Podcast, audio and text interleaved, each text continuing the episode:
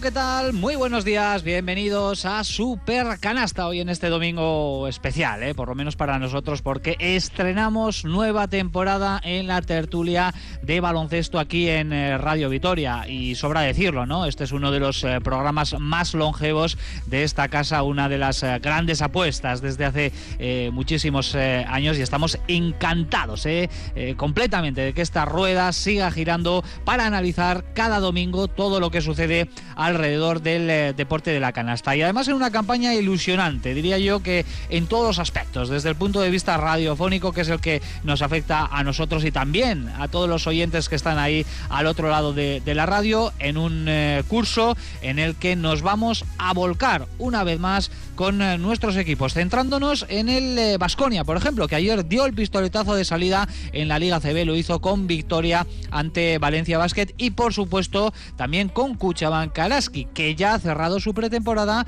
y que piensa en el arranque liguero de la próxima semana. Lo va a hacer en eh, Mendizorroza el sábado a las eh, seis y media ante el eh, Girona. Y además en una temporada que arranca también desde el punto de vista ambiental, desde el punto de vista del público con cierta normalidad y es eso de lo que nos tenemos que felicitar absolutamente todos. Ojalá ya empecemos a hablar de temporada post, pandemia. Todavía continúan los problemas, pero a lo largo de esta campaña y con el paso de la semana seguramente ya podamos hablar de una normalidad plena absolutamente para todos, también en el mundo del eh, deporte. Nuestros eh, dos máximos representantes que van a ser la materia prima, lo vamos a analizar desde ya, cada domingo a esta hora, a partir de la una del mediodía, con un servidor que va a estar en la coordinación, Ricardo Guerra, hoy saludando desde Valencia, todavía aquí en la capital eh, del eh, Turia, antes de regresar a Vitoria después de esa victoria de ayer en la Fonteta, y nuestro equipo habitual de analistas que supongo que ya están preparados en los estudios de Radio Vitoria. Empezamos por Nacho Mendaza. Nacho, Egunón, ¿qué tal? Muy buenos días. Egunon, muy buena, Richie. Hoy ha sido a la emisora con tiempo, ¿eh? Se nota que hay ganas de analizar, ganas de supercanasta o qué. Sí, eso por una parte y luego por otra parte os quería echar en cara que llegabais más tarde que yo. Un día al año no hace daño.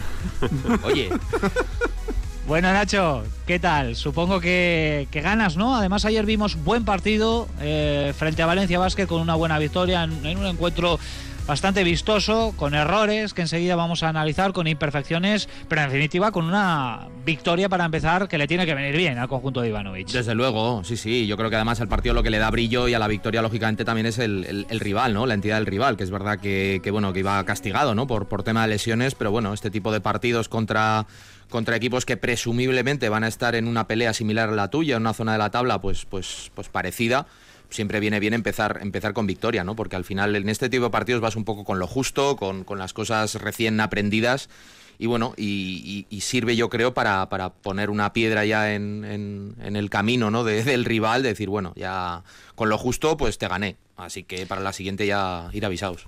Sergio Vegas, eh, bueno, ¿qué tal? Muy buenos días. Hola, ¿qué tal? Muy buenas. Bueno, ayer lo disfrutamos, ¿eh? Fue un Sí, sí, eh, buenísimo partido de, de baloncesto. Bueno, vamos a dejarlo en, en bueno porque sí que es cierto que hay muchas cosas a mejorar en todos los equipos absolutamente, pero pasamos bien aquí en Radio Vitoria. Sí, sí, sí, estuvo muy bien, la verdad. Yo creo que disfrutamos mucho de- del Vasconia, la sensación de lo que puede ofrecernos esta, esta temporada. Y yo creo que hay motivos para ilusionarse. Vimos para mí el peor partido de Baldwin que creo que vamos a ver en la temporada. Es difícil que lo haga, que lo haga peor. Vi a un Dusko muy implicado con Baldwin, que esto me gusta mucho. Eh, Costello dio la estación que había firmado por el Vasconia en 2014, porque jugó un partido, la verdad, que fabuloso. Y luego, para mí, pues estamos ante un Rocas Giedraitis que no lo dije ayer, pero yo reflexionando esta noche, para mí es uno de los tres candidatos al MVP de la temporada. Porque va a hacer Seguimos con la ronda de saludos. Olga Jiménez, Egunon, ¿qué tal? Muy buenos días. Muy buena, Richie. Enseguida también empieza la fiesta de, la Liga Andesa Femenina para Cuchabán Karaski, que ayer cerró pretemporada, que en cuanto a resultados quizás no haya sido del todo positiva, pero eh, con ganas también, con equipo nuevo y con ilusiones renovadas. Sí, buenos mimbres. La verdad es que todavía se tiene que acoplar la, la plantilla. Son muchas jugadoras nuevas. Además, en estos dos últimos partidos, la ausencia de Tamara Seda, que está disputando la Afrobasket, se ha notado. Tampoco ha estado Izaskun García, que estaba eh, tocada. Y lógicamente, valorar por resultados no, no, no creo que tampoco tenga mm, mm, mucho acierto. ¿no? Hay que ver un poco sensaciones. El equipo tiene que seguir trabajando. Pero yo creo que podemos ver una bonita temporada este año en la Liga Femenina. La próxima semana, el sábado, si no me equivoco, va a debutar eh, Araski, además en casa, en Mendizorroza, ante un rival exigente como es eh, Girona. Hemos estado pendientes eh, de la pretemporada del conjunto de Made Urieta. Y completamos el quinteto con Joseba Sánchez. Egunon, ¿qué tal? Muy buenos días, Joseba. Egunon, ¿qué tal? Bueno, tu segunda temporada aquí en el equipo de, Supercanasta, supongo que muy ilusionado. Con los dos equipos, con Basconia, con Araski, bueno, y con el tercer equipo que es este de Supercanasta también. Con el tercer equipo con el que más, de volver aquí a estar con vosotros y, a charlar de básquet. Y sí, con Basconia y con, y con Araski, la verdad es que, mucha ilusión. Yo creo que, que la palabra que define un poco los dos proyectos este año es ilusión, ¿no? Sobre todo pensando en Basconia, la de construcción a final de temporada parecía, parecía muy dura, parecía que nos iban a destruir el equipo, parecía que nos íbamos a quedar eh, sin nada. Y oye, nada más eh, empezar a abandonar eh, Vitoria ciertos jugadores con muchísimo peso, empezaron a llegar jugadores con quizás más peso que los que se habían ido, a reconstruir un juego exterior que pinta a, disfrutón, que se dice, es decir, nos vamos a divertir viendo jugar a Baldwin, viendo, viendo, jugar a Fontecchio, viendo jugar a Rocas, viendo jugar a Marinkovic, nos vamos a divertir con los exteriores, sobre todo con Baldwin. Y dentro yo creo que se ha hecho un equipo muy de. Yo diría que, quizás no hay, no hay esa calidad extrema que ha habido otros años con, los pivots, pero la movilidad, la capacidad física y, el, y, digamos ese tipo de pivot dusco que tanto le gusta, creo que puede hacer que todo el conjunto funcione bien. Yo tengo mucha ilusión y ayer fue un primer, eh, una primera piedra de toque que en un muy mal partido de los dos equipos, eh, bueno, pues, pues Vascona dijo estoy aquí y voy a luchar por todo. Reconstrucción en Basconia, reconstrucción también en Araski y como pueden comprobar todos nuestros eh, oyentes, nosotros lo que hemos eh, querido es darle continuidad a nuestro equipo de analistas eh, hoy con Olaya Sánchez, también al otro lado del cristal en la realización técnica. Hemos roto el hielo con las presentaciones, ahora lo que toca es análisis, empezando por lo sucedido ayer en la Fonteta en el debut liguero para este nuevo Basconia, triunfo en un partido tremendamente disputado ante Valencia Basket.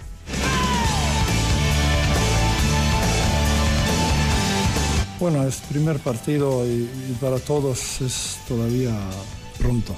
Yo creo que, yo he comentado antes que creo que a todos nos falta todavía tiempo para coger ritmo y jugar como, como equipos tienen que jugar. Ni nosotros ni Valencia hemos jugado como yo creo que podemos jugar con muchos errores, con muchos balones perdidos, pero yo tenía claro, y mis jugadores, creo que mis jugadores también, que podíamos todavía no estar en óptima forma de jugar, poder con, con esto, con, confiar en nuestros mismos, luchar mucho y defender.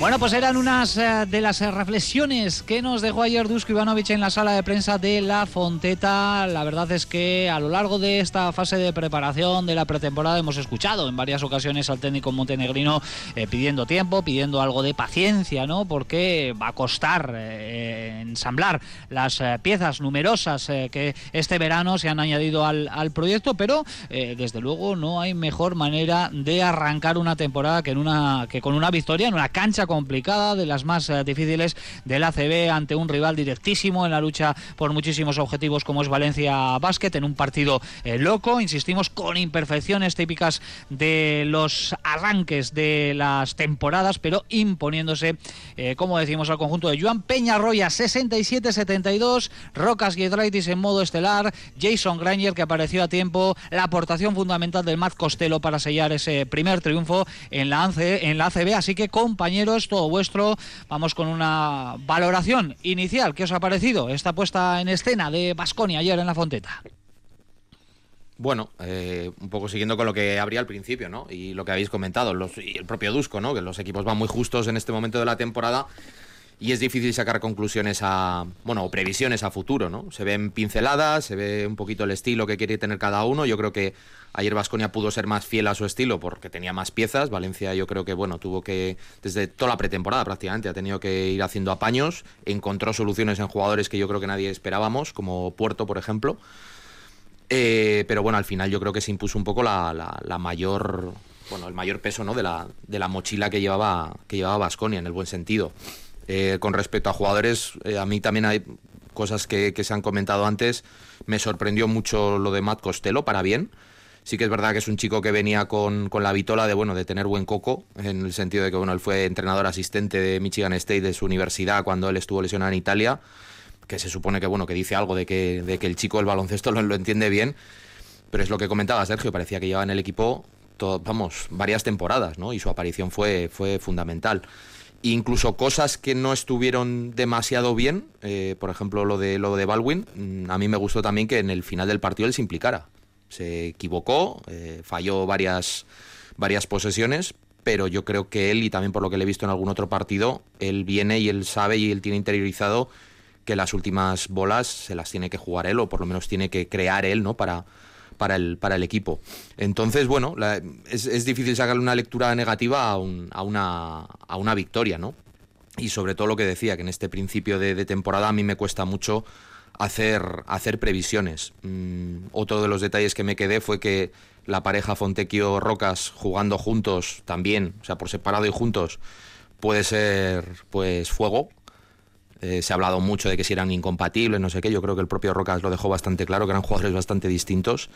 Y lo único, por ponerle un pero, eh, la figura del 2, eh, bueno, parece que ahí el Vasconia tiene bastante más recorrido. Vimos que el equipo tuvo que jugar los seis últimos minutos con, con Baldwin de escolta, con Granger de, de base. Yo creo que les funcionó muy bien. Lo que no sé si eso teniendo ahora mismo dos bases, tres, bueno, Cruz también está haciendo la posición de dos de vez en cuando, eh, se le puede hacer larga la temporada al Vasconia solo con esos tres, con esos tres hombres, ¿no? Porque Marinkovic le veo yo todavía que le, que le está costando, le está costando. Si entra, pues fenomenal. Si no, yo creo que el equipo tendrá que buscar soluciones. Sí, porque Marinkovic no tiene poco capacidad sobre bote. Yo creo que es algo que el año pasado ya el Vasconia jugó con fuego, Dragic también le hizo hacer un poco esa labor y ahora pues eh, se han ido Bildoza y Henry y, por ahí están los, eh, los Granger, que a mí me gustó mucho ayer. Creo que tuvo el triple que mete para abrir la lata al último cuarto, es clave, porque creo que el equipo no anotaba y ahí encontró el, momento. Y luego Baldwin, que como dices, estuvo muy voluntarioso, y Dusko estuvo muy por la labor de que estuviera conectado al, al partido. Eh, creo que estos los amistosos y este primer partido oficial nos deja claro que Vasconia tiene que ser una defensa de élite en Europa si quiere ganar, porque ahora mismo en ataque posicional va a tener muchos problemas este equipo, eh, porque ayer veíamos cosas un poco sorprendentes, ¿no? Mucho balón interior en Noco de, de primeras para jugar poste bajo, que la verdad creo que no es la especialidad, es un muy buen jugador, ¿eh? a mí me gusta y creo que encaja muy bien, pero no es ese perfil. Eh, Baldwin tiene problemas en ataque posicional. Eh, luego lo que comenta Nacho, ¿no? el tema del bote, tiene pocos generales sobre bote, pero bueno, es algo que tiene que ir ajustando. Pero creo que vimos un Vasconia muy reconocible. Vimos a un equipo que, faltándole Peters, que recordemos que es un referente para este para este Vasconia, fue capaz de plantarle cara a un Valencia Basket que también tenía muchas bajas, pero que también compite muy bien y ganar fuera de casa la Fonteta, que lleva mucho tiempo ¿eh? sin ganar en ACB Fonteta. 2012. Es que yo dije 2011, me equivoqué, es 2012. Mucho tiempo. Me han corregido bien por Twitter. Bendito Twitter. Está ¿no? Sí, pues creo que sí, que era la, temporada de Tabac. 2012-2013, pues la que noviembre. Está y luego es, es, noviembre, sí, pues sí es noviembre, sí, porque fue la racha entonces esa buenísima de los. Sí, tuvieron 17 partidos, pero es que es eso, en Liga Regular en ACB no ganar desde 2012, bueno, ya te da una idea de la dificultad. Y yo creo que es ir poniendo una muesca un poco de esto al final de a quién he ganado, rivales que tengo cerca, que son rivales que va a estar Valencia arriba seguro, y a mí me parece muy, muy importante. Cosas que mejorar, por supuesto, pero yo creo que a estas alturas y viendo un poco el equipo, eh, me parece que es un equipo que por lo menos nos va a divertir. Y a mí me dan ganas de cuando dices partido el viernes vas como una moto a ver esto porque te apetece. A ver, yo creo que el partido de ayer tampoco hay que, hay que analizarlo en demasiada profundidad. Un partido en el que entre los dos equipos pierden más de 40 balones te dice un poco el, el nivel de la competición actual, ¿no? El nivel de madurez ahora mismo de estos, de estos dos equipos de Valencia y de, y de Basconia. Evidentemente, a, ese nivel de pérdidas, Basconia no va a ganar un solo partido de la Liga, con lo cual esto tiene que cambiar de forma, de forma radical. Eh, también hay otra condicionante que hace que no podamos valorar todavía bien el, juego de Basconia, y es que Peters no estaba y Costello realmente acaba de llegar. Y hablamos de la pareja interior titular del Basconia. Yo creo que hemos visto una pretemporada básicamente con los dos pivots suplentes, con Noco y con, y con Landry eh, con Enoch, perdón, que... No, no, está bien. Con, con con Landry. Bueno, le va a venir bien, porque son dos jugadores que tendrán más faltas para gastar. Sí, pero bueno, yo creo que hemos visto la pretemporada básicamente con los dos pibos suplentes, ¿no? Yo creo que la pareja titular va a ser eh, Costello, Peters, claramente. Y bueno, pues todavía no hemos podido llegar a ver la capacidad que tienen estos dos jugadores. Ayer Costello nos dejó ver una, serie de destellos, de hecho rompe el partido al final, pero yo creo que, que el recorrido que tienen ambos son es tremendo. Yo creo que Peters este en su segundo año, se tiene que, reivindicar y que Costello viene aquí a, demostrar que es un jugador de, de superélite. Y encadenando un poquito con lo que decía Nacho con respecto al 2, que en el cual estoy bastante de acuerdo, eh, yo creo que la solución de Dusko va a ser muchísimos minutos con los dos bases en el campo. Yo creo que Baldwin y, y, Baldwin y Granger van a, son muy compatibles. Ayer ya vimos que el partido lo rompen al final con ellos dos en cancha eh, y que además Baldwin es un jugador que desde el 2 es, un 1, pero desde el 2 es desequilibrante también. Ayer no tuvo buen día, pero, pero sabemos que es un jugador que es absolutamente desequilibrante desde el 2 por su técnica individual y por su fortaleza. Con lo cual, bueno, yo creo que es un equipo que puede divertirnos mucho. También de, conclusión de ayer sacaría el, digamos, la capitanía de, de, Jason Granger. Y no hablo de la capitanía de galón que le hayan puesto en el equipo, sino hablo de la capitanía ganada a pulso en la cancha con el balón en la mano. Ayer, en los momentos importantes, él asume el, el balón, él decide cuándo se tira, a quién hay que dársela y quién tiene que jugarse los, los los balones calientes y creo que eso lo necesitaba Vasconia porque el año pasado eh, tuvimos a los dos bases que jugaron muy bien, pero habíamos perdido ese referente y necesitábamos un referente rápido. Yo después de lo que han dicho, no sé si voy a poder añadir algo más. Que nos vamos a divertir, está claro, que igual se necesitan muchos balones para, para este equipo y eso yo creo que es una una virtud y luego, bueno, pues yo creo que Vasconia fue identificable al margen de todos los errores que pudo cometer eh, tanto uno como otro equipo. 21 pérdidas, 41 en total eh, en el partido, pero también añado la, capacidad que tiene este, este equipo también de, esfuerzo, 11 recuperaciones. Eso quiere decir que, bueno, pues que Dusko aprieta desde el banquillo, que los jugadores asumen y tienen interiorizado eh, ese trabajo atrás. Me gustó Costello, para lo poco que ha estado con dos entrenamientos, me pareció que que, estaba absolutamente involucrado y conociendo ya mucho, mucho cómo funciona este equipo. Y estoy de acuerdo con, con Joseba. Yo, yo creo que va a tener este equipo un líder natural porque además es que se le nota que quiere hacerlo y que tiene ganas que es Ranger, se va a resarcir de todas las cosas que le han ocurrido en Vitoria o no le han eh, ocurrido y eh, teniendo un jugador maduro además yo creo que llega en un buen momento eh, de plenitud de, de, juego y demás pues eso también le va a dar un, empaque al, al, equipo. Mucho por ver, desde luego, y sin Peter Sayer y tranquilidad con Baldwin, que nos va a dar espectáculos seguramente y sin eh, olvidar que no solo estamos ante un equipo nuevo, con muchas eh, piezas novedosas en este mercado, sino también ante un equipo muy joven. ¿eh? Es algo que desde luego no tenemos que obviar. La, media de edad supera ligeramente, si no he hecho más las cuentas, y, metiendo a, a Rayeste y a Peters ¿no? dentro de los 12 y sacando a Hanslick los 25 años. O sea, ligeramente sobrepasando esa barrera. Desconozco cuál es la media de edad en el resto de equipos ACB, Euroliga, pero desde luego que es uno de los equipos más jóvenes en las dos competiciones competiciones eh, está bastante claro. Bueno, ya el más veterano será, será Granger, ¿no? Con diferencia. Sí, es el único que supera, años. los 30 años. Sí, sí. El único, el único. Es un eh, conjunto muy joven eh, y eso pues ya sabemos que es un arma de doble filo, ¿no? En el sentido de la, de la veteranía, cuando llegan momentos calientes de, los partidos, aunque ayer no se notó demasiado, pues puede ser un, factor en contra, ¿no? Que pueda jugar en contra de Vasconia, pero también todo el margen de mejora que tienen también a nivel individual los jugadores, sin duda es algo que va a explotar y bien y sabe hacerlo perfectamente Dusko. Eh, detallitos, eh, ya por supuesto en estas primeras valoraciones han salido algunos nombres propios de lo que vimos eh, ayer, quizás en el plano, vamos a poner más negativo, ayer estuvo Baldwin con el desacierto, ¿no? Creo que fue un uno de nueve lo que acabó realizando el base norteamericano en, en los tiros de campo. Ahí en esa parte negativa de la balanza se puede colocar a Baldwin aunque hay que darle tiempo, pero luego a mí también me sorprendió y tengo que decir el rendimiento inmediato de Matt Costello con muy poquitos entrenamientos, eh, un par de ellos más la sesión de tiro de, de ayer, eh, y anotando además los, los puntos decisivos. Está claro que Matt Costello ha llegado aquí con galones y que va a ser un jugador importantísimo para el equipo. No sé cómo lo veis. Yo creo que el detalle de que has hecho Nacho, haber sido asistente, de haber sido estar metido en un staff técnico, te da la facilidad de que yo estoy convencido que a él, eh, con estar en Estados Unidos arreglando el tema del visado, le habrán pasado los sistemas y le habrá explicado los sistemas alguno. Porque esto pasa, que ese entrenador asistente, entrenador tiene el baloncesto a la cabeza y lo ve muy fácil. Y a mí en muchas cosas me ha recordado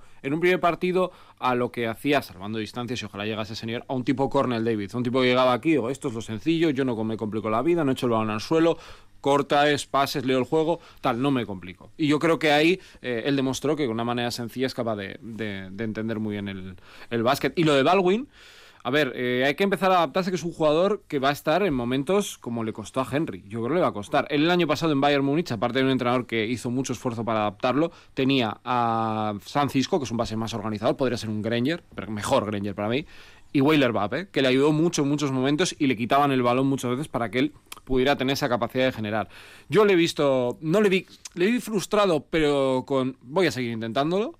Es un jugador que además no, no, empezó a tirar de tres, que podía haber sido un fallo, que por ejemplo Henry eso lo tenía, y a mí fíjate que soy un pro Henry, claro, y fue al aro todas las veces. Y de hecho creo que las canastas al final son gracias a él. Hay una especialmente que va al aro contra Dubi y ahí es donde consiguen sacar una canasta importante. Sí, hay un balón que dobla a Enoch, que anota, o saca falta, no sé, no, no, recuerdo bien. Y luego la última, que bueno, no sé si es un tiro que le sale mal, una liup que le sale bien, con la canasta de Costello. Yo estoy de acuerdo con, todo lo que habéis comentado de, eso, de Costello, de, de, Baldwin, poco que añadir ahí. Eh, yo sí que quería añadir un punto, porque sí que me, no te digo que me sorprendiera, pero al final siempre todas estas leyendas urbanas, ¿no? Que es Dusko no rota. Eh, la temporada se va a hacer larga, eh, solo utiliza ocho jugadores. Bueno, ayer, en el partido frente a Valencia, en el primer cuarto utilizó a, diez. En el segundo cuarto utilizó a nueve, en el tercero a diez y en el último a nueve. Bueno, eh, es una rotación, bueno, tiene, tiene fichas para mover, pero en ese aspecto yo creo que, bueno, que podemos esperar que, todos los jugadores, incluido el que, mencionaba Marinkovic, que, pues porque igual es el, el que durante la pretemporada ha dejado igual más, más, más sombras, Marinkovic yo creo que él también confía, él también le da unos minutos en, la, en el último cuarto y yo creo que es cuestión de que empiece a, enchufar y a, a encontrarse el más cómodo.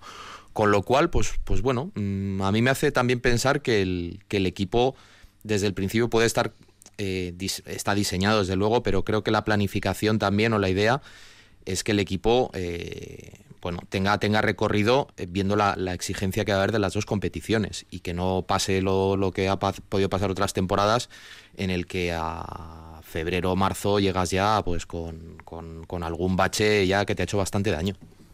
En esa profundidad creo que nos estamos olvidando también un poco del papel que jugó ayer el lituano Tadas de Kerkis, que, sí que la verdad es que para mí hizo un, muy buen partido. Sobre todo atrás, sí. Sí, atrás fue el, quizás el pegamento en el, en el 4 que hacía falta en esa posición de 3-4. No olvidemos que Claver pasó absolutamente de puntillas por el, por el partido ayer y, parte de ese, de ese paso de puntillas es, gracias a Tadas, ¿eh? que le hizo, un, le hizo un pequeño traje. y, un tapón, a Dulevich. También.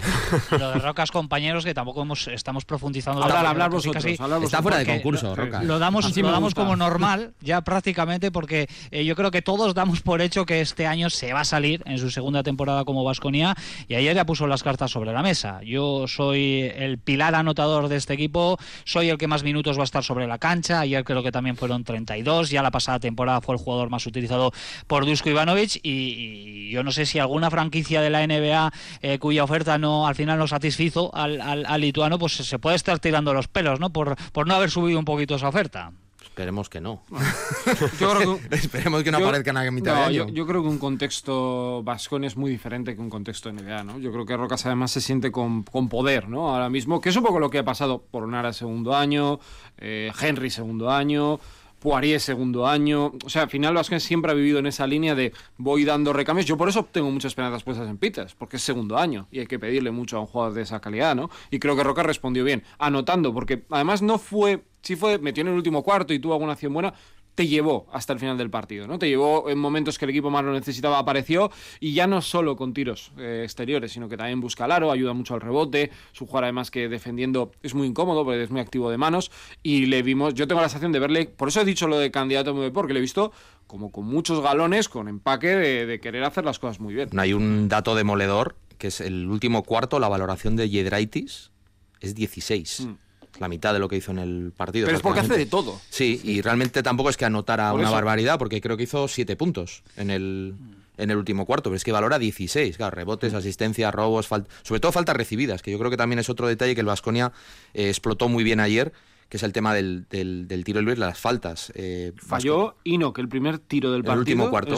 Valencia también estuvo muy bien, pero yo creo que, eso, el, meter a Valencia en, en bonus tan pronto en el último cuarto le dio un oxígeno, sobre todo en minutos donde, bueno, podía, hay ciertas dudas, que le, que le vino muy bien. Y ahí yo creo que Rocas fue fundamental. Ya, ya con, eh, para cerrar con el tema Rocas, quiero también la opinión de, de, Olga, porque yo creo que nos vamos a tener que comprar un babero cada uno para ponernos a ver a Basconia y las exhibiciones que esperemos que sean eh, regulares eh, de, de, Rocas eh, Giedraitis, eh, que parece que este año sí que puede dar ya el, el, el salto definitivo a jugador top, no sé si top 5, top 10 a nivel de Euroliga. Bueno, es ese perfil de tirador que Vasconia ha tenido durante muchas temporadas, con nombres propios y yo creo que muchos ojos van a estar puestos eh, en este jugador. 30 de valoración, 23 puntos, un porcentaje altísimo en tiro de 2, 86%. Y lo que decía Sergio, al margen de tirar y de tener siempre ese punto vertical de cara al aro, luego también lo que ayuda y lo que carga también eh, en el rebote, la exigencia de Dusko para tenerlo en, pista, no solo eh, ser anotador y, y, y, y, compulsivo, ¿no? sino también ayudar en otras facetas del juego. Y al, yo creo que es un poco el, el, reflejo de lo que es esta plantilla joven, ¿no? Eh, hecha para que Dusko pueda exprimirla al máximo y eso va a ser una ventaja, yo creo que más ventaja que desventaja de cara a toda la, la temporada. Y ya compañeros, por, por cerrar un poco este recorrido a nivel individual, ¿no? Que estamos llevando, ya no por el partido de ayer, sino por lo que estamos viendo a, pretemporada, en la pretemporada, eh, los dos jugadores interiores, ¿no? Hemos eh, hablado muchísimo durante estas semanas de preparación, de dejando quizás a Matt Costello un poco a un lado, eh, el tema de Landry Inoco y de Steven Enoch, que son dos jugadores que vienen a sustituir a los Fal, Yekiri e Ilimane Diop. Es evidente que aquí Vasconia también ha cambiado mucho y que las herramientas y los recursos que, de, que tiene Dusko Ivanovic en, en, la pintura este año son muy diferentes. Bueno, Nacho, por alusiones tendrás que explicar a los oyentes cuál es tu jugador, claro. A ver, yo soy Landry Nocker, o sea que. Ahí está dicho todo. A ver, yo fíjate, antes comentaba Joseba que él veía de 5 titular a Costello, yo tengo mis dudas, ¿eh? Yo tengo mis dudas. Yo creo que Dusko va a arrancar con Noco durante muchos, muchos partidos. Creo que es un jugador que ha podido, creo que es el que más ha sorprendido en pretemporada, porque es un, bueno, yo creo que ha tenido también un rendimiento inmediato, ¿no? En un equipo nuevo. Y, yo creo que es mejor jugador de lo que, de lo que incluso puede parecer. Creo que tiene más recursos eh, que, lo que pueda ser el perfil de un jugador eminentemente defensivo, rebotador, etcétera. Yo por las sensaciones que me transmite el equipo, con Noco el equipo eh, está bastante bien atrás. Eh, con Enoch ya se suele descolgar un poquito. Yo creo que son perfiles, y Costello, que también puede hacer el 5, yo creo que eh, no es tan físico como Noco. Eh, creo que Dusko tiene tres jugadores para hacer el 5, aunque pueda utilizar otro tipo de, yo qué sé, de trucos utilizando otros jugadores de 5, pero me refiero con estos tres, en el que los va a ir usando dependiendo del rival. Mm, yo creo que Vasconia contra un pivot como Dublevich, pues igual en Noco le puede ser más útil, contra un pivot eh, como Milutinov igual tiene que utilizar más a Enoch y contra otro tipo de pivots más móviles igual tiene que utilizar a Costello. Y yo creo que va a jugar un poco con eso. Creo que se complementan los tres y desde luego que si, si el nivel de evolución de los tres, pues bueno, sigue una línea, mmm, vamos a decir, normal, yo creo que Vasconia tiene un juego interior me atrevo a decir bastante mejor que el año pasado. A mí el del año pasado es que me dejó muchas dudas. Yo mm. entiendo perfectamente que hasta Yekiri, que es el jugador que fue titular, eh, acabarán buscando una salida. Yo creo que los juegos interior quedan todos iguales, jugadores que ninguno destacaba especialmente en nada, eh, jugadores que no gustaban porque Fan no le gustaba a, a Dusko, esto era así, además el propio club ya ha dicho que desde tiempo atrás estaba trabajando ya en una opción de futuro, Diop yo creo que le viene muy bien salir, yo me alegro mucho y creo que le va a ir muy bien en Granca, y, y Yekiri, bueno, pues ha ido al Unix y ahí estará con, con peras, ¿no? Pero creo que el salto de calidad va a ser importante. A mí me da la sensación de que Noco puede empezar muy bien y el que va a acabar bien es Inok, porque creo que es si pusiéramos una balanza, el que más talento tiene de todos, eh, pero tiene unos problemas defensivos importantes. Pero yo tengo la sensación que no es un problema defensivo de que sea mal defensor, sino de que jamás se ha visto exigido a defender a un nivel como el que exige Dusko y como exige la, la Euroliga. Es un tipo, yo creo que se despista un poco. Lo tiene que en Bilbao, en el día de San de Bilbao Basket le vimos, y cuando le ves en pie de campo, se despista de la marca, no está atento al que tiene una segunda ayuda, luego el bloqueo directo. O sea, como que luego hace cosas muy vistosas, tapona, rebotea, tal, pero comete errores más de, de concentración. Y en cuanto eso lo corrija, estamos hablando de un jugador que físicamente en el campo marca muchas, muchas diferencias. Y Costello va a ser el chico para todo. Va a funcionar muy bien de 4, va a funcionar bien de 5. Y de todas formas. Joseba, que, Joseba sí. y Olga se suben también al, al autobús del, del, noquismo. No sé si Joseba iba a hacer algún comentario referente a, a eso. Desde luego, ayer vimos que es un animal defendiendo y eso desde luego para Dusko es imprescindible. A ver, yo creo que hay que tener paciencia con los dos. Eh, lo primero, con Enoch, Enoch no, no, se ha visto con la exigencia Euroliga nunca, encima. No tiene experiencia, eh, tiene mucho potencial, es un jugador que por eso está en Vitoria, precisamente por su potencial.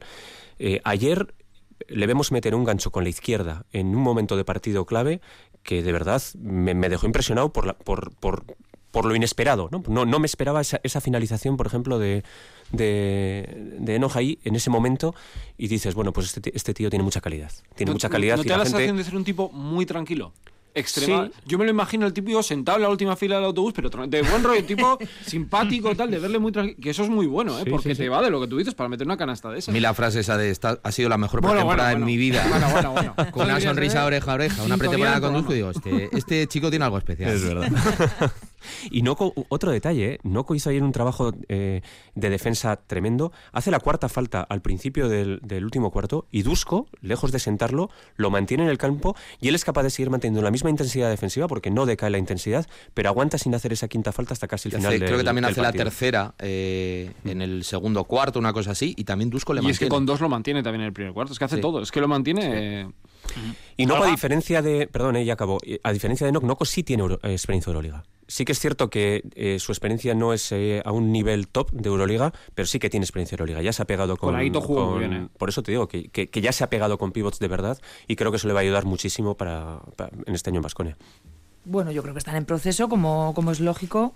Yo, yo creo que también el juego interior este año de Basconia es mejor que el, de, el del año pasado y estoy de acuerdo con Nacho. Creo que son jugadores que tienen más, tal más talento del que a priori presuponemos y que en, una progresión y cuando entiendan perfectamente lo que Dusko le- les pide, yo creo que van a dar mucho, mucho al equipo.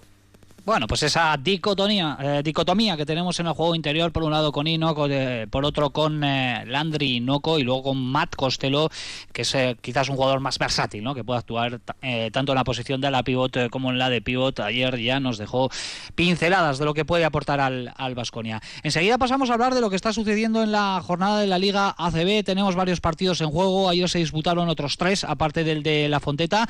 Pero antes me gustaría mm, cotejar vuestra opinión acerca de una de las polémicas, ¿no? Ya sabéis cómo son las redes sociales, una de las polémicas de, de las últimas horas. Aquí ya sabemos que estimamos mucho y queremos mucho al compañero Mar Mundet, ¿eh? de, de. Es eh, además eh, un- uno de los grandes periodistas en, en el estado de, de baloncesto, pero mm, bueno, pues eh, la verdad es que han sido bastante polémicas o polémicos sus tweets acerca de un Vasconia sin españoles, ¿no? Y la falta de referentes. Supongo que, que os habéis hecho eco también de, de todo esto y que el vasconismo lo tiene muy claro. Vasconia tiene sus referentes, quizás no tengan la bandera de España, pero existen esos referentes. No sé qué opináis de todo esto. Bueno, es un debate que ya se había iniciado también en- por algunas otras publicaciones, etcétera. Bueno, a principio de temporada suele ser bastante habitual. Pues 50 debutantes, eh, tantos comunitarios, tantos extranjeros, eh, no sé qué equipos, no sé si Murcia también creo que no tiene ninguno, ¿no? O, o algo así.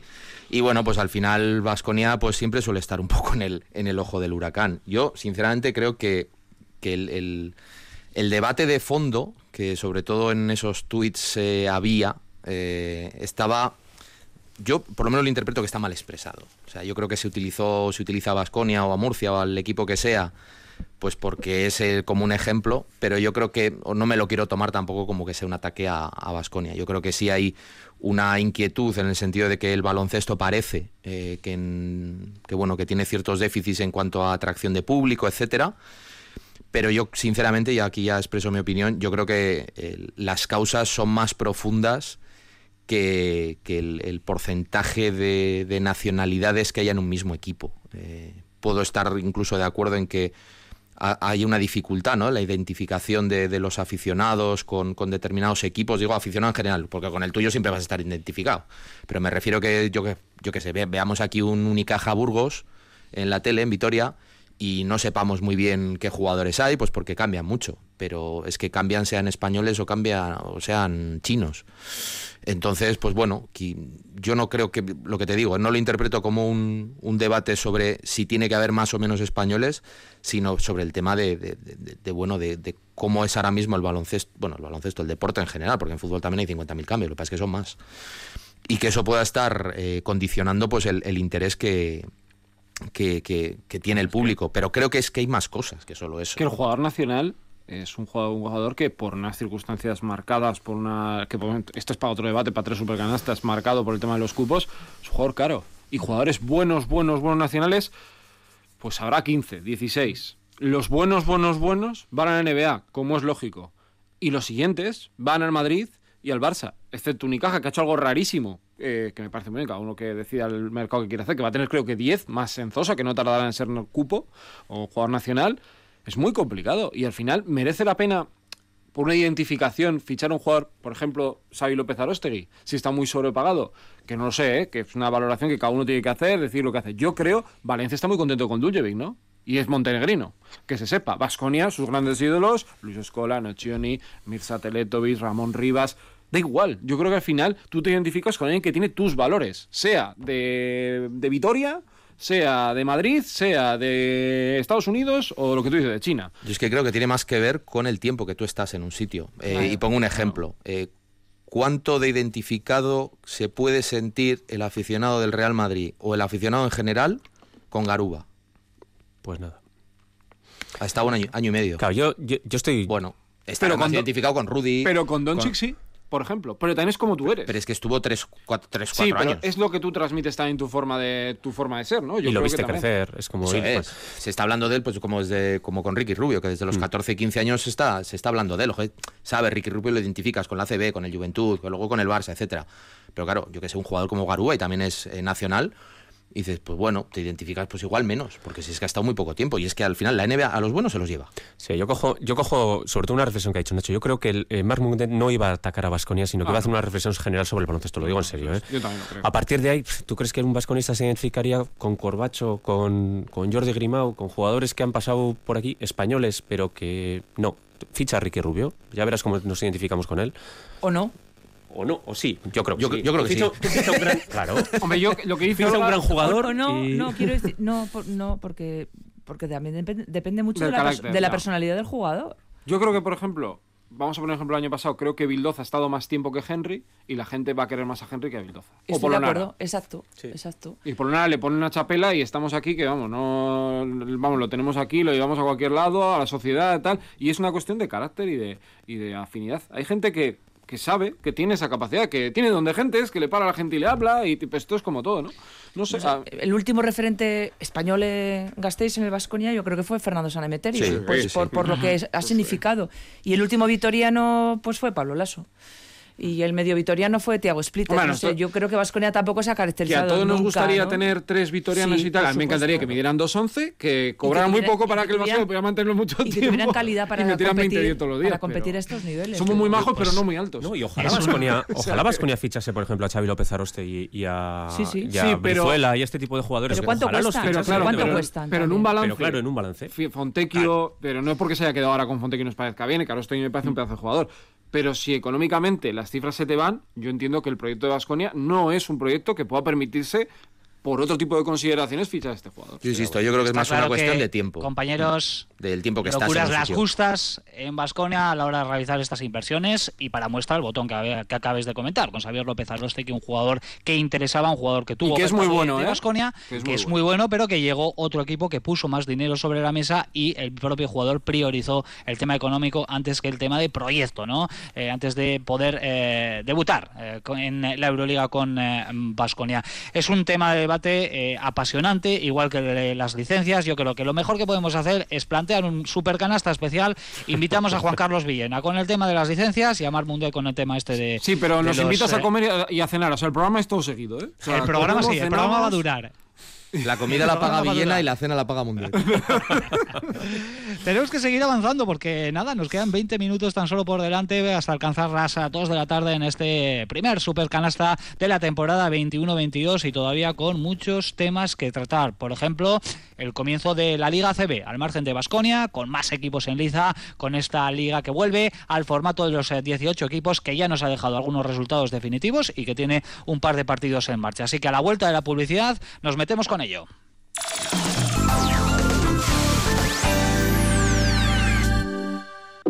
Gaur, baserriko flowa irietara, herrietara, sare sozialetara edatuko da. Lehen edizioko arrakastaren ondoren, kaletarren eta baserritarren topagune den realitia bueltan da. Baserria, gaur gauean, denboraldi berriaren estrenaldia ETV baten. Magialdía se despide con la gala de clausura Radio Vitoria EITV. Un broche de oro lleno de magia y abierto a todas las familias, a todos los públicos. Te esperamos este domingo a las 7 y media de la tarde en el Iradier Arena. Abre los ojos y abre la boca, porque Magialdía te sorprenderá. Radio Vitoria, pasión por la magia. Joko ona da musikarien bizipenak partekatzeko espazio bat. Joko onak musika egiten dugun emakume hori ikusgarritasun emoten dozku. Jentek egiten duguna gehiago baloratu deien. Joko onak kezkak plazaratzeko tokia ere bada. Ta honena da hori guztie lagunen artean egiten dala, lasaila saioso modu askean. Joko ona lagunekin izaten duzun izketaldi terapeutiko hori da. Joko ona, Olat Salvador, Lorenekane Villalabeitia eta Ainhoa Vitoria. Ikusi eta entzun gaztaren YouTubeko kanalean eta EITB Podcast plataforman.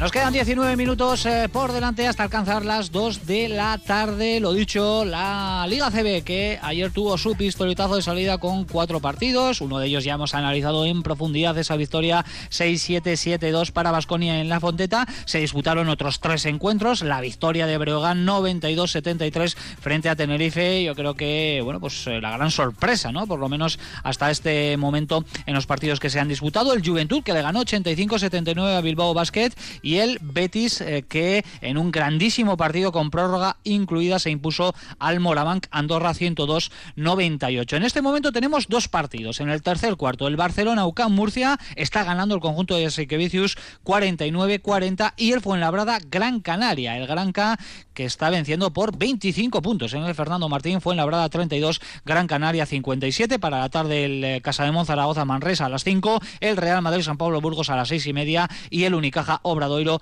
a las 8. Compañeros, ¿con qué os quedáis de lo que hemos visto hasta este momento? Diría yo que la exhibición ayer de San Almusa con Breogán, sin duda ahora mismo es lo que se está llevando prácticamente todos los titulares, todos Sí, los focos. Yo creo que Musa fue una. Vamos a ver lo que dura, ¿eh? porque es de Misco Ranato y recordemos, y yo creo que es un jugador de un nivel Euroliga si él, si él conecta, porque es muy, muy bueno. Ya me gustó mucho su irrupción, me alegro por, por Breogán, creo que merecían también una, una victoria de este, de este estilo y la verdad que, bueno, pues empiezan con buen pie, cuando era uno de los candidatos, sigue siendo uno de los candidatos a estar en la zona baja. Y de Juventud de Balona, Derek Willis, que es un muy buen jugador, yo lo he visto jugar en Alemania. El año pasado tuvo ahí esa polémica con Manresa que iba a venir y que al final se acabó marchando a Italia. Es un jugador muy bueno, ¿eh? La verdad, creo que va, va a sorprender al aficionado. Y Carrington. Y Cadín. Carrington. Y Cadín con hizo. Todorovic, ¿eh? Que ganó el partido en la prórroga al, al Andorra.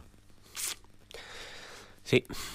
Y el triple desde el logo que mete también Hanna para llevar el partido a la Sí, prórroga, sí, que sí, fue estuvo un- muy bien el partido. un Bueno, la cosa ha empezado bien. Ahora empezó bonito, sí, empezó bonito. Yo me quedo, si me tengo que quedar con una cosa, es sobre todo por el ambientazo que se vivió, por ejemplo, en, en Breogán, en Lugo.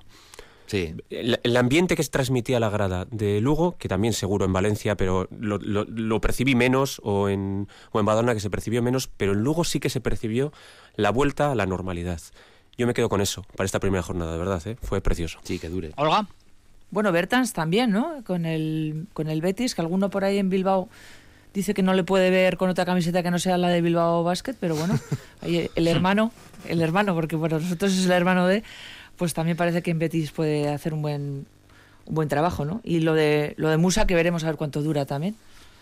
Bueno, pues situaciones interesantes las que estamos viendo ya en esta jornada inaugural de la Liga ACB, después de un verano intenso con alrededor de un centenar de fichajes entre los eh, 18 equipos que, compe- eh, eh, que componen esta competición. La semana que viene va a ser de doble ración, además, eh, hasta que arranque la Euroliga ya eh, eh, con la primera jornada, que será eh, el 1 de octubre para Basconia con la visita a Olympiacos. Vamos a tener con anterioridad esas eh, dos jornadas, el viernes 24 a las 9 y media de en el Fernando Buesa Arena frente al Fuenlabrada con 6.286 espectadores de aforo limitado y el domingo 26 en Badalona a partir de las seis y media frente al Juventud. Seguimos adelante la jornada ACB. Vamos a estar muy atentos a lo que suceda en las próximas horas, pero tenemos más cuestiones. Por ejemplo, la sección de Supercanasta que una temporada más nos va a servir Nacho Mendaza. Esas curiosidades, esas anécdotas, esos misterios sin resolver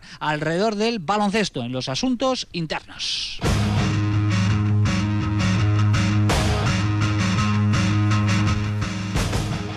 Pues asuntos internos que empieza con temas policiales. Bueno, eh, entendedme, eh, porque hay un, bueno, una, unos, una, una información que no sé si es muy conocida por aquí o no, que es sobre Wade Baldwin, el jugador de Basconia, y digo que tiene que ver con asuntos policiales porque no sé si sabéis que su, su padre y su madre, bueno, han sido, bueno, eh, su padre ha sido, ha trabajado durante prácticamente tres décadas, ahora ya está jubilado, para la agencia estatal norteamericana antidroga, y su madre ha trabajado también casi una casi tres décadas también para el FBI o sea que tiene Baldwin un, pasado me refiero eh, pues bueno muy relacionado ¿no? con, con, los cuerpos de seguridad y siempre se ha, se ha hecho bueno no no broma no pero sí siempre se le ha preguntado mucho pues pues bueno cómo fue su, su educación no lógicamente teniendo un, un, padre y una madre dedicado a, ese, a ese tipo de profesiones. Eh, además eh, Baldwin ha pasado mucho tiempo, tiene mucha relación también con ese mundo en el sentido de que cuando su padre fue destinado a las Bahamas, él pasaba los veranos con él, era eh, guarda costero pues, en helicóptero y además, bueno, era un trabajo con cierto peligro, me refiero, porque era, ha sido agente encubierto durante bastante tiempo, ¿no? En, en asuntos antidroga y, y, Baldwin iba a pasar con él eh, los veranos a las Bahamas y bueno, y de alguna manera pues fue, fue mamando también, ¿no? Un poco ese, eh, lo que era el, trabajo de su padre. Y respecto a la relación con el trabajo de su madre, eh, que su madre ha trabajado para el FBI, para el FBI en la, pues bueno, investigando fraude, sobre todo fraudes eh, de, temas de seguros de salud, fraude gubernamental, eh, también para temas de, hipotecas y todo este tipo de, cosas. Su madre también fue instructora y reclutadora de, agentes para el FBI. Y eh, Baldwin, cuando estaba en el instituto, fue seleccionado por el estado de New Jersey con otros 7, 8 chicos para participar en un programa de, liderazgo del FBI, una especie de de training camp, pero que el propio Baldwin ha reconocido que fue durísimo, de levantarse a las 5 de la mañana, hacer un montón de esfuerzo, eh, de, trabajo físico, de luego de, bueno, también trabajo de clase. Y, y, ahí incluso dijo, dice, ahora... Eh, o sea, admiro aún más a mi madre, ¿no? Por el, por el, porque bueno, a mi padre ya le, le, he visto, pero a mi madre no conocía yo lo que, lo que puede ser este trabajo y realmente que admiro la, la dureza y la, la, entereza que hay que tener para, para, un trabajo de este tipo. Dice, está muy bien, pero yo igual me dedicaría, me, de, me, dedicaría a otro tipo de, de, profesión. De hecho, él quería ser, cuando estaba en instituto, quería ser director deportivo de la universidad en la que estuvo, en Vanderbilt. Interesante, como siempre, lo que nos traes y lo que nos vas a traer en esta nueva temporada, en esta sección que queremos mantener, la de los asuntos internos, eh, para arrancar con eh, la familia de Baldwin, del nuevo jugador de Basconia, como protagonista.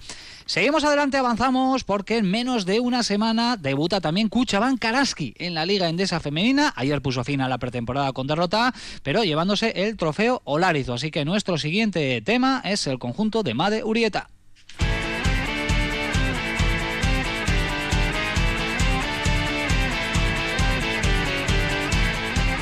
Así que venga, turno para Olga y para Joseba, con el punto y final a la fase de preparación en este renovado Cuchabán Karaski. Han sido, eh, si las cuentas no me, fallas, eh, no me fallan, seis choques amistosos, dos victorias y, y por delante, pues, eh, periodo también de adaptación, Olga, eh, en un conjunto que también hemos seguido las vicisitudes y los fichajes a lo largo de todo el verano. Es un conjunto muy renovado y al que va a haber que darle algo de tiempo. Sí, claro, como suele ocurrir en un equipo tan renovado y con tantas caras nuevas, lógicamente todavía algunas jugadoras tienen que entender un poco la filosofía, lo que quiere más de, ellas y luego eh, también lo que la competición les va a exigir, que mmm, ya auguro que va a ser una competición exigente. Hoy, sin ir más lejos, ya hay una final de Supercopa entre Perfumerías y Valencia Basket que yo recomiendo ver porque tiene, tiene una pinta extraordinaria. Respecto a Araski, creo que para mí es la plantilla más compensada de los seis años en, Liga Femenina Andesa. Yo creo que pedía a gritos tener un juego interior potente y, creo que Madureta ha tenido esa capacidad para poder reclutar a jugadoras muy muy interesantes. La última en llegar, eh, Leia Donga, a la que sí que creo que le está costando un poco adaptarse, pero si esta jugadora se, se pone a, tono físicamente, es una jugadora que eh, fuera dentro lo ejecuta maravillosamente. Tiene que, creo, hacerse más su sitio en la pintura y ser más fuerte en el rebote. Y sí que hemos visto detalles, por ejemplo, de Tanaya Atkinson, que yo apunto también, como decía Sergio con Jedraitis, apunto que va a ser una de las tres jugadoras eh, candidatas a MVP. Es una jugadora extraordinaria que le da mucho dinamismo a este equipo, que juega de todo y todo lo, lo, hace muy bien, hasta el punto de que yo creo que la vamos a ver en más de una ocasión jugando de base durante muchos eh, minutos y que eh, yo creo que ahora mismo es la jugadora que mejor entiende lo que quiere Mad en este equipo, que es sobre todo correr, volar sobre la pista, rebote y ataques muy, muy, muy cortos para mí es la destacada de la pretemporada junto con Tamara Seda, de la que ya sabemos pues el poderío y sobre todo la referencia en el juego interior.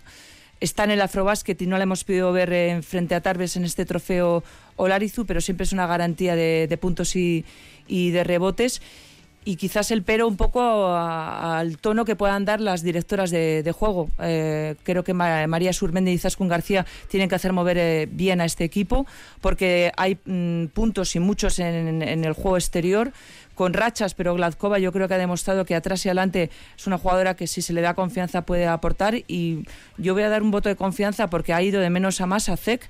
Me parece que es una jugadora que al margen de tener una muñeca de seda y lo ha demostrado, es una jugadora que también eh, sabe jugar al, poste bajo y que además también sabe correr muy bien eh, la pista. Así que bueno, tiene buena pinta este Araski al margen de los resultados, que es lo de menos eh, en pretemporada y yo creo que puede ser un equipo que puede competir absolutamente con, con cualquiera. Yo estoy completamente de acuerdo con Olga. Para mí lo, fundamental es que ahora es que ha aprendido un poco de los errores cometidos en, la temporada pasada. Creo que lo hablamos aquí en estas repetidas veces. El juego interior del año pasado era incompleto, no teníamos suficiente contundencia eh, dentro y creo que este año se han reforzado muy bien en ese sentido. Veo mucha movilidad, veo mucha contundencia, veo, veo un equipo mucho más preparado para, enfrentarse a las, a las, plantillas que se están configurando en esta liga femenina que cada vez son más físicas. Eh, por otra parte, Claro, habrá que acostumbrarse a jugar eh, sin Laura Quevedo, que habrá que ver cómo, cómo aprendemos a, eso, porque no es nada fácil. Yo en ese sentido, eh, lo decía Olga al final y estoy completamente de acuerdo con ella, confío mucho en Zek, es una jugadora que tiene muy buena pinta y creo que puede hacer un poco esa labor que, que hacía Laura, por supuesto, Dios, Dios quiera que pueda llegar a hacer eso, ¿no? pero, pero que puede, puede cumplir ese rol. Y creo que el equipo es, es muy interesante. Largo, creo que son 10 jugadoras útiles este año eh, y que pueden jugar minutos y que, y que todas pueden entrar en rotación. Eh, contundente e ilusionante. La pretemporada, bueno, tampoco hay que darle excesiva importancia. Yo creo que las pretemporadas siempre son, siempre hay que relativizar un poquito los resultados en, en, pretemporada, no solamente en Araski, en, en Araski, en en cualquier equipo que queramos analizar un poco. Y habrá que esperar a la semana que viene a ver exactamente cómo llega este equipo. Pues la semana que viene precisamente profundizaremos mucho más en el conjunto de Madeurieta, ya con ese debut programado en Mendizorroza el sábado seis y media frente al Spar Girona. Tenemos muy poquito tiempo por delante porque hay que despedir algo antes de las dos de la tarde y hay que hablar también de la NBA con Sergio Vegas porque enseguida empieza la pretemporada, también los partidos amistosos y el 19 de octubre el Fuego Real en la mejor liga del planeta.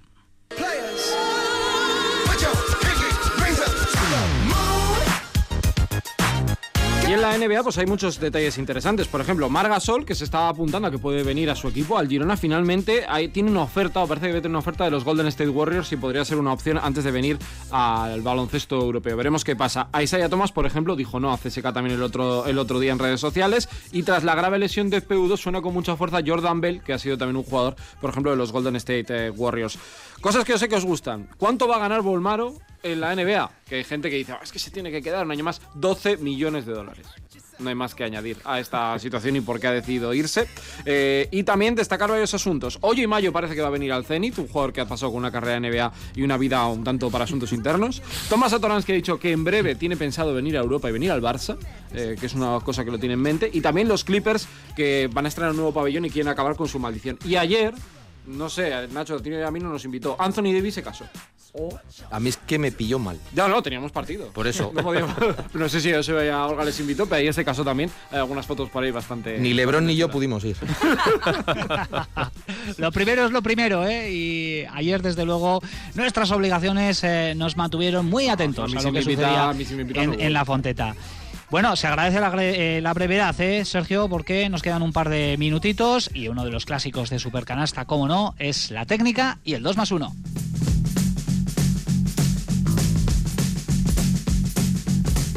Así que nuestro protocolo nos lleva a hablar de la técnica. En primer lugar, el lado negativo de la semana para vosotros. Venga. Pues para mí el tema de las lesiones. Y la última, la de Ekpe Udo, que se ha lesionado en la Supercopa en Italia, una lesión que parece bastante, bastante grave, que incluso podría acabar con, con su carrera, porque es un jugador con 34 años, y Escariolo que le echa la culpa a, a la publicidad del pabellón. Bueno, con el tema de la publicidad ha habido mucha historia. Yo, al por poner un punto más divertido, al que le pareció buena idea proponerle a Tamán ser entrenador de equipo de fútbol. Parece la historia del año. En el Galatasaray le propusieron en un momento dado, cuando él fue entrenador de Galatasaray, ¿os acordáis que además un día con el Vasconia se acabó marchando del partido y tal? Le propusieron entrenar al equipo de fútbol Ataman que puede, en primera división. Ataman puede entrenar a lo que quiera. O sea, que no es para Atamán, que él dijo que no, es para él que se lo pasó por la cabeza. Si le preguntan otra vez, igual dice que sí. Compañeros, tenemos que hacerlo rápido. Venga, Joseba, Olga, Yo mi técnica. técnica, mi técnica es para toda la, la situación que ha envuelto a Lucas Mondelo y la selección femenina de, de baloncesto y, to- y que ha ido un pelín más allá de lo que es un entrenador o, o unas jugadoras. Pues yo al fallecimiento de Dusan Ivkovic, leyenda de la Euroliga, uno de los entrenadores más laureados y más queridos. Eh, telegráficamente, perdón, la- el 2 más 1. Venga, Sergio. Pues yo se lo voy a dar a Unicaja y a Cabezas por uno de los momentos de- del verano con ese homenaje. Yo solo voy a dar una foto que vi eh, hace poco en la Euskal Copa, en la cual estabais Richie, Nacho y Sergio con los cascos puestos y otra vez eh, eh, todos en el campo, y me quedo con eso, todos al campo también a retransmitir. Yo con la vuelta al público y que los pabellones vuelvan a vibrar. Bueno, pues yo voy más al corto plazo y al baloncesto, a la- al, al- al juego en sí. Se lo voy a dar al Breogán y a Musa por el arranque que tuvieron ayer, que yo creo que, que bueno, que nos devuelve a todos un poquito también cierta chispita de ver a, un histórico y haciéndolo bien, a pesar de que bueno, que parece señalado, ¿no? Como que puede Pues ser el con la parte débil. positiva de la semana nos quedamos, compañeros Nacho, Sergio, Olga, Joseba. Un placer haber iniciado esta nueva temporada de Supercanasta con todos vosotros. Un abrazo. Un abrazo. Agur. Y a los oyentes lo mismo. Sigue la programación aquí en Radio Vitoria. Agur.